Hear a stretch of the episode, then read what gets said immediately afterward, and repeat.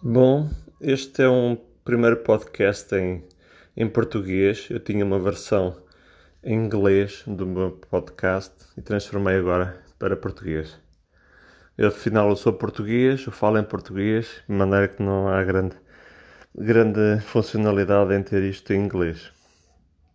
Este primeiro podcast, eu gostava de falar-vos do seguinte. Muita gente pensa que para ser artista é preciso um poder especial. Aquilo que eu tenho visto é exatamente o contrário. É claro que ajuda, ajuda a pessoa a ser introspectiva, que é sempre um, uma das características do artista.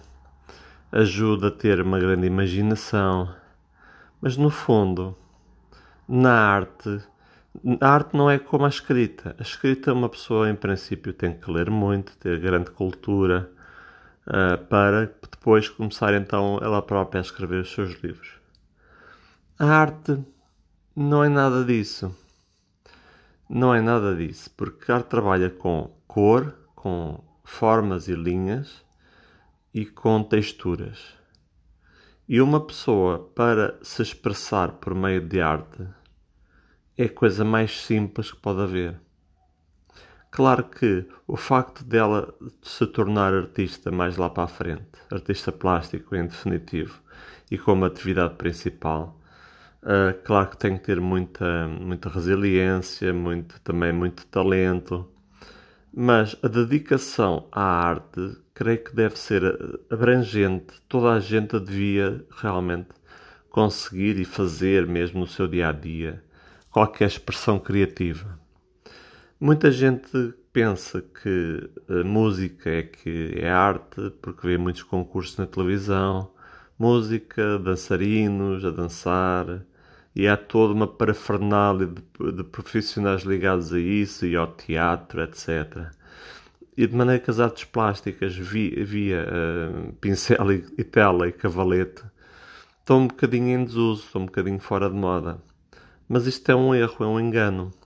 Normalmente, hoje em dia, os, os produtores culturais só querem saber de grafite, quando é pintura em grandes espaços, em paredes, aí dão, dão muita relevância e há, há, sempre dinheiro para isso. E os pintores já antiga, de cavalete, de tela, de pincel, estão um bocadinho fora de moda hoje em dia, mas isto é uma tontaria porque a, a, criatividade pura continua muito a passar por aí também. Continua a passar por aí. E portanto, o que é que é preciso para ser um bom artista? Para se dedicar à arte, muita, muita paciência. Esquece o talento, esquece tudo o resto. Se tu tiveres muita paciência, vais conseguir corrigir os teus erros e não há nenhum mestre da pintura. O mestre da pintura, o teu mestre da pintura és tu. Ok? Pode, podes ter muito bons professores, ajuda.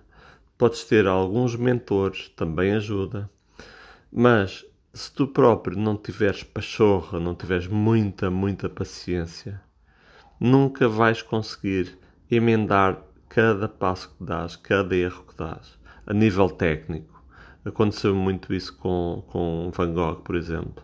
Ele não tinha uma técnica por aí além, mas, no entanto, sabia as suas limitações, tanto a nível da utilização dos materiais como a nível da técnica pura, e foi por tentativa e erro, tentativa e erro, e voltar a erguer-se e voltar a tentar, que construiu aquela que é uma das obras mais influentes da pintura da arte moderna. E pronto, era isso que eu queria dizer nesse primeiro podcast. Espero que tenhas gostado.